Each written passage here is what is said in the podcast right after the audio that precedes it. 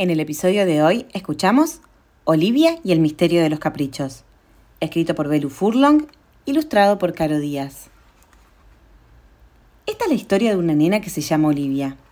Olivia es una chica súper aventurera. Le gusta investigar, correr, saltar y trepar. Hoy se despertó con un nuevo misterio por resolver. Hace unos días que tiene tantos, pero tantos caprichos que se pierde el tiempo de jugar, saltar y correr se la pasa haciendo pataletas.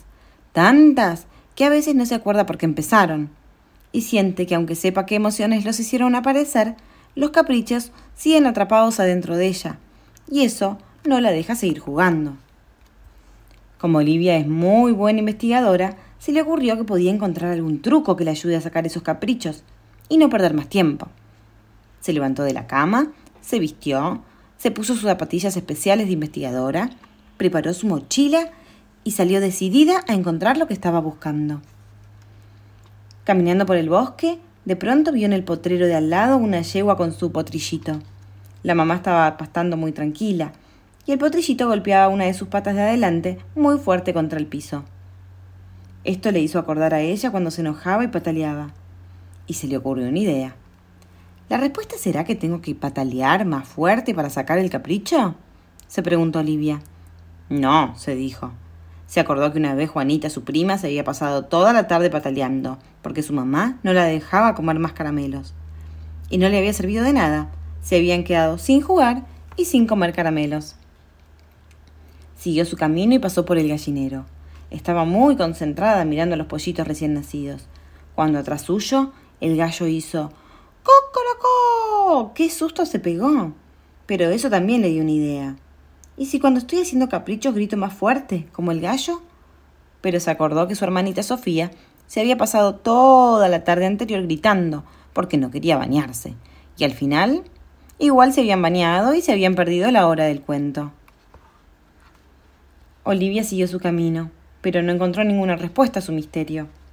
Entonces volvió a su casa y vio que su mamá y su hermanita Sofía preparaban la comida para la noche. ¿Qué te pasa, Oli? No encontré la respuesta a mi misterio, y eso me enoja un poco. Está bien que te sientas así, Oli. Eso se llama frustrarse, y de a poquito, cada vez, te va a molestar menos, vas a ver. ¿Qué te parece si buscamos la respuesta juntas? Mañana tengo que ir a hacer unas compras. ¿Me acompañás? Podemos ver si entre las dos la encontramos por el camino. Dale, Ma, gracias. Al día siguiente salieron juntas a hacer las compras. Cuando estaban llegando, Olivia vio que en la plaza había un mago haciendo trucos. Frenaron y se pusieron a ver el show. Primero el mago hizo desaparecer una moneda, después transformó una soga en una flor y por último hizo un truco muy especial. Respiró hondo, hondo, hondo y al largar el aire fue sacando de su boca un montón de panuelos de colores atados. Esto a Oli le dio otra idea más. Mamá, mamá, ya tengo la respuesta a mi misterio. Cuando tengo muchos caprichos, puedo respirar hondo, hondo, hondo, como hizo recién el mago, e imaginar que los saco para afuera, igual que los panuelos de colores. Entonces puedo juntarlos todos en mis manos y después tirarlos. O puedo soplarlos fuerte para que el viento se los lleve lejos, lejos, lejos. ¿Qué te parece? Me parece una excelente idea. Primero hay que descubrir por qué están esos caprichos y qué emociones los hicieron aparecer y cada vez que sientas en el cuerpo que los caprichos siguen ahí, podéis hacer lo que hace el mago. Después te vas a sentir mucho mejor y más liviana para seguir jugando e investigando. Claro, ma, quiero contárselo a mis amigos para que ellos también lo puedan practicar. Oli volvió a su casa y salió a contarle a todo su descubrimiento. Estaba muy contenta. Había encontrado la respuesta a su misterio.